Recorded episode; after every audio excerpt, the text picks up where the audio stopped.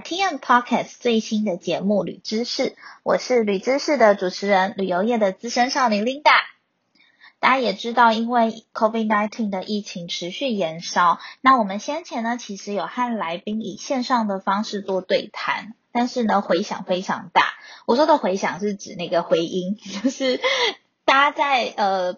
有限的空间之下，真的呃，以这样的方式录制 p o c k e t 真的回音非常大。那为了让听众有更好的一个聆听的感受，然后呢，让大家持续能听到第一手的旅游知识，所以我们现在呢，就新开了一个单口的一个分享的节目，就是旅知识来持续服务大家。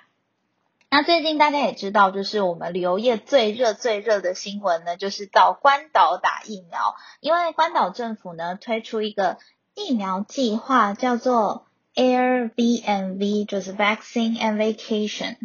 这就是指说你可以到关岛打疫苗，然后也可以去度假。那就是宣布呢，开放十二岁以上的外籍旅客，就是可以住进关岛接种疫苗，还有就是去度假。那其实对台湾旅客来说是非常大的诱因，因为其实呃大家知道就是。飞到关岛的飞行时间非常的短，而且呢票价相对的低，而且安全性也很高。因为目前呢在那个关岛的疫苗接种人口数已经突破了九万人，所以预计他们已经呃全体的关岛人大概有八成都已经接种完疫苗，所以已经达到了群体免疫的效果。而且呢从桃园机场直飞到关岛，我们只需要三点五个小时，非常的快速。那比起就是大家知道以往可能大家会想要飞去美国打疫苗，苗那以机票的价钱跟时间来说，真的是划算非常多，而且时差也只有两个小时。那台湾旅游业的龙头呢，就是有分享，就是目前他们有开的四个航班，全部都已经完销，而且报名人数非常多，已经卖掉了就大概一千五百个航班的位置。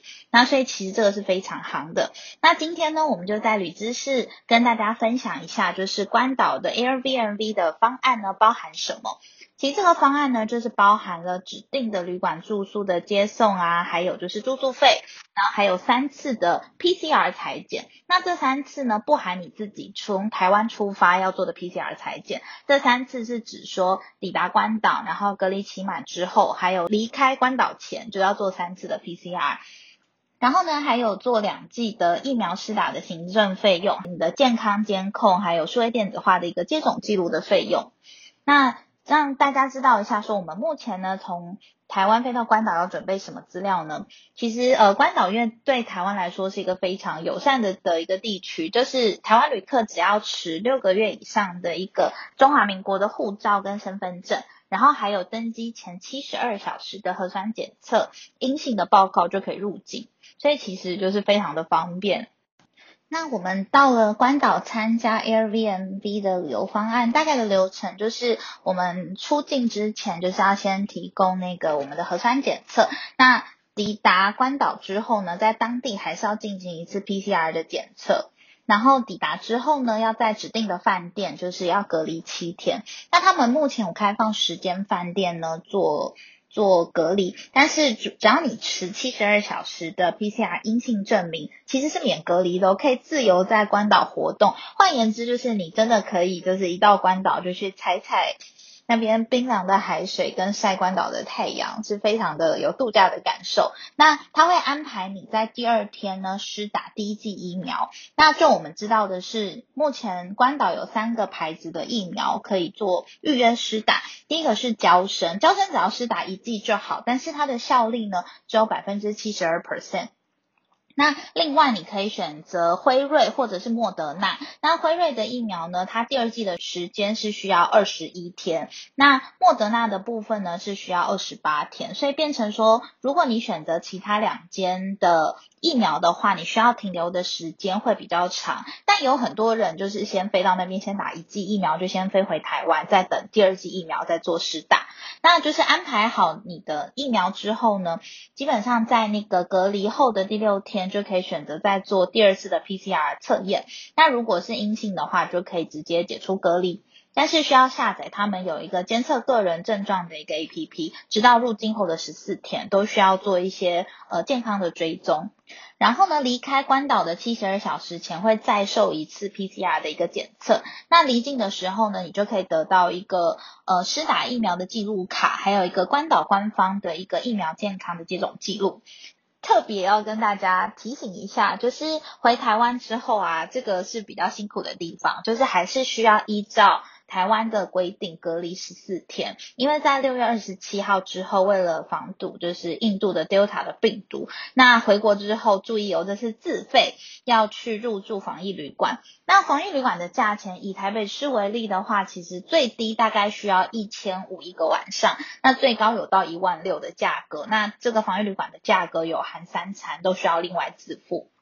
所以其实到关岛打完疫苗之后啊，比较辛苦的地方还是是要回到台湾的这个十四天，因为变成说要为了保护就是台湾人民的一个安全，所以还是需要做一个隔离的动作。那目前在关岛有时间的指定饭店都有配合这个 Airbnb 的一个旅游方案。那其实你可以选择你自己向饭店直接预订，再订机票，也可以请旅行社代为预订 Airbnb 的方案，就是帮你包套处理好。那其实目前在首班同时旅行提供的一个呃旅客的选择中，百分之三十八 percent 的旅客呢是选择莫德纳，那百分之三十四 percent 呢是选择辉瑞的 BNT，那百分之二十五 percent 是选择交生，那另外百分之三 percent 的旅客呢只是单纯的陪同年纪大的家人，他们没有参与就是疫苗的施打。那其实多数的那个旅客其实看得出来是对莫德纳和辉瑞是。比较喜爱的，因为相对的保护力也比较强。但是呢，大部分的旅客都是还是先希望接种第一剂的保护，再回到台湾再安排第二剂。然后旅客的年纪青壮年为主，那大部分是四十九岁以下为大众，但占了百分之七十三。因为大家也知道，就是我们目前在台湾排疫苗的一个顺序都还是比较年长者为主。那像很多年轻族群的一些民众，他们平常可能有公务或是出差的需求，所以对于疫情比较忧情，所以才会赶快的飞到关岛施打。这边呢，特别特别的提醒大家，大部分的旅行社目前的价位呢，只有很单纯的机票加饭店，还有一个中文的接送服务而已，它其实没有包含就是 Airbnb 的一个费用。所以呢，如果你要去关岛打疫苗呢，到底费用要多少？这边帮大家试算一下，Airbnb 的费用呢，目前是美金三百块，大概是台币八千四左右。其实这个价钱已经有降价过一次了，在七月二号的时候有宣布，原本是要支付八百八十元美金的费用，现在已经大幅降到三百美金，所以是比之前便宜一些。但是你要支付的费用就是旅行社机加酒的费用，大约最便宜的大概五万出头，然后还有呢 Airbnb 的费用，还有一个是你出国前你需要自费做 PCR 的筛检。那如果你有需要医疗人员专程前往饭店帮你做疫苗的接种，那你还需要另外支付七十五美元的一个服务费。再来最大一笔费用呢，就是你回国需要自费住防疫旅馆十四天，才是你这个行程的全部总 total 的费用。所以在这里可以帮大家稍微分析一下。就是到关岛打疫苗实际你需要准备的费用，那我这边是以住宿一晚是一百五十块美金做计算，然后呢回台隔离十四天的防疫旅馆是用两千五一个晚上做计算。那以交生为例，因为交生只需要打一剂，所以它的费用是最便宜的，总共是大约十二万元。那如果你选择辉瑞的话，因为它第二剂需要在二十一天之后施打，所以一个人的费用大约是二十四万元左右。那如果你选择莫德纳的话，因为莫德纳第二季需要在二十八天后施打，所以总共的费用呢是二十八万。但你就可以悠闲的在关岛享受一下他们清澈的海水，还有艳阳的蓝天，就是做一个很好的度假。因为我相信大家在台湾真的都闷坏了，因为我们在呃做居家隔离非常长的一段时间都没有好好晒晒太阳，所以大家可以自己评估一下自己的财力状况，然后还有一个对于疫苗的一个需求性来决定要不要到关岛打疫苗喽。其实疫苗观光呢，在美国成为一个很热门的新趋势，因为大家也知道说，美国多州都有寄出免费接种疫苗来吸引观光客。那他们的操作呢，就是让你一下飞机之后呢，其实不需要预约，他在机场就会设立一些疫苗的接种站，然后免费提供交生的疫苗，而且不需要预约，不限你的国籍，就是只要外国的旅客到机场呢，就可以立即的接种。那目前的话，以纽约还有德州还有洛杉矶呢，就是推出了疫苗的一个观光为最热门。那其实呢，提供更多人打疫苗呢，不管是对美国还有对全世界，其实都是一个好事。那其实很多人现在可能有想出国留学啊，或者是有一些公差的一个必要性，必须要跑国外，那其实就会吸引很多人呢，先飞到美国，就是打完第一剂的疫苗，让自己呢有最基本的一个保护力。另外呢，随着各国的疫苗渐渐都已经达到了一个 percent 之后呢，像在欧盟国家呢引进一个数位疫苗的护照，那其实欧盟已经有部分的国家已经纷纷的对于世界旅客做开放，为了挽救就是这几年很辛苦的观光业。那欧盟统一规格的数位疫苗护照，又叫做数位绿色证 （Green Certificate）。那其实，在德国取得相当的容易。其实你只要在一般的接种站，就是做完疫苗的一个施打之后呢，就可以免费下载 APP 扫描。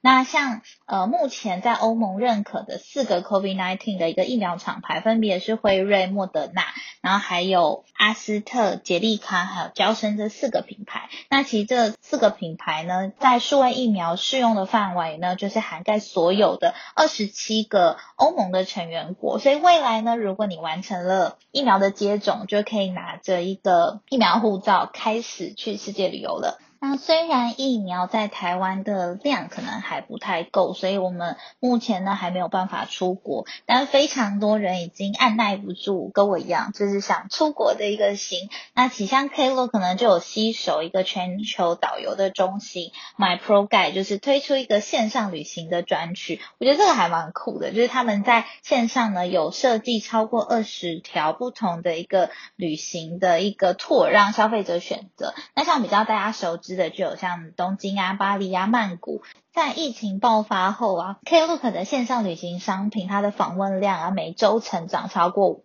倍。那尤其是像真人的一个直播导览，是线上旅行最受欢迎的方式。那参加的旅客其实可以透过视讯，还有当地的导游直接连线哦。那你可以在台湾的电脑前面呢，可以体会一下到了各国旅游的这种感觉。那其实 My Pro Guide 他们大概在二零一九，其实疫情爆发前就已经开始规划类似这样子的一个线上旅行。他们有培育世界各地的导游来操作机器，然后还有镜头互动，还有就是拍摄一些侧拍的画面。除了直播之外，甚至还可以帮你做一些代购，是不是非常酷呢？就如果参加这样子的一个 tour，其实可以解解我们想要出国的这个心愿，然后呢，也可以让我们先准备一下。疫情过后想去的地方，可以先存钱，先做点功课，让大家期待一下。再来是想和大家分享一个很酷的线上婚宴。那大家知道说，因为疫情之下，我们很多身边的好朋友的婚礼都被取消了。那君品酒店呢，它今年推出了线上婚宴。我觉得这个线上婚宴这四个词让我还蛮震惊的，因为其实呢，现我从来没有想过婚宴可以走线上化，而且还是一个从五星饭店这边提供的一个服务。他们的线上婚宴呢，有包含像婚宴的主题计划、啊线上主持，然后呢音乐规划，还有美食料理。那当然里面也有就是红白酒跟线上的一个活动的设计。那这个还蛮酷的是。我觉得是不一样的一个想法，就是你第一个你可以省下了一个婚宴场地的费用，那基本上可以精简百分之七十五 percent 的一个预算来办线上婚礼，但是它还是有线上婚礼的一些桥段，例如说像有 dress code 啊，或者是视讯背景啊，然后还有就是你可以跟来宾做一个线上的互动游戏，也可以像抽签啊，或者是一些呃时事的话题，可以让大家在线上可以有创造这种婚宴的仪式感。而且重点就是呢，它有提供外送到府的一个料理菜色，还有餐具。然后它另外还可以就是另外安排一些婚礼的一个小物，可以直接送到你的亲友家。那当然，这个流程呢也会安排像是一般的婚礼的，像致辞啊、换装啊、切蛋糕啊，或者是敬酒的这些桥段，只是变成 online 线上的方式来处理。我觉得这个想法还蛮酷的，因为呃，就我知道是疫情真的打乱了很多新人的一些结婚的节奏。然后呢，很痛苦的是，你每取消一次婚礼，你可能需要把你的帖子重新寄发，你要逐一通知你的朋亲朋好友婚宴取消了，然后还有相关的新密啊、场地啊，还有服装等等的。所以其实这次的疫情的反复，真的让很多新人非常非常的困扰。而且呢，就是像线上的一个婚宴方式，真的是一个非常新颖的方式。然后它还可以将你的喜饼，把它直接配送到府。而且它的包套的服务呢，就是会依照料理的一个客单价有分，大概是二九八零再加十趴，然后到四九八零都有。那其实相较于一般的婚礼来说，其实线上版的婚宴真的比较能有效的节省预算，因为少了所谓的像婚礼记录费啊、婚纱的那个摄影费啊、布置费等等。但是呢，就看各个新人有没有办法接受类似这样子的婚宴形式，因为。我觉得以很多少女的梦想都会期待，就是看着呃爸爸牵着自己，然后穿着白纱走上红毯的那个 moment，就是对于很多人来说是一个很棒的憧憬。但是因为疫情的关系，其实大家全部的。呃，宴会因为不能全聚，所以都被取消掉了，所以君品酒店才会顺势推出一个这样子的一个线上婚宴。那当然有很多的新人没有办法接受这么特别的一个线上婚礼，那其实大部分的人呢，还是把它延期到年底。而君品酒店呢，也顺应这样的趋势呢，让婚姻产业走向一个数位化。因为像传统的婚礼举办，大部分都是以门市服务为主，就是直接的销售。像不管是我们去看婚纱、挑喜饼啊，都是走店面实体的。但是因为现在疫情的关系，很多产业就是以线上的方式来做一个预定，像是有线上的喜饼试吃，就你在线上下单，它会邮寄喜饼送到你家的服务。另外还有线上可以看场地的一个服务，我觉得是呃君品酒店跨出的很大的一步。所以国内饭店因应这样的疫情，也做了非常多的一个数位转型。另外还有饭店呢推出 Work from Hotel 的一个专案，让很多就是因为疫情在家工作有困难的一个民众有更多的选择。因为大家知道，其实在家里工作有时候效率会没有这么好，例如说可能家里有一些非常容易阻扰你。好好上班的一些因素，例如说可能你的宠物啊，你的小孩需要照顾，那没有办法专心的开会，有一个安心舒适的办公空间。那现在呢，饭店也没有什么游客，所以呢，他们推出了类似这样的异地办公的专案，针对上班族，就是周一到周五，如果入住他们是入境行旅这边。提供从早上十点到晚上七点，就是九小时的上班时间，然后能提供免费的文具啊、影印啊、传真这些服务，就很适合商务人士来做使用，而且价格就是一天不到一千块钱。然后呢，像这样子的一个防疫 Work from Hotel 呢，其实还有另外的含餐点，然后所以它的相对的也很弹性。那像呃台北喜来登饭店也有推出类似这样子的行动办公室专案，就是让客房打造。造成非常独立舒适的办公空间，然后一样就是弹性的九小时。那它在房间里面呢，还能提供热茶、咖啡，还有一个独立的一个客房的电影给房客使用。所以其实像这样子的服务呢，我认为对非常多的办公族是非常友善的。大家可以换个空间去办公，有不同的心境，可能能提高更好的一个工作效率哦。那以上就是今天旅知识为大家整理的一些旅游业趋势。那喜欢我们的朋友，记得要订阅由 RTN 赞助制作的泛旅密客社频道。如果你们有什么想要知道的旅游业秘辛，或是想要分享更多你们 Work from Home 的一些经验的话，欢迎来到脸书留言给我们哦。拜拜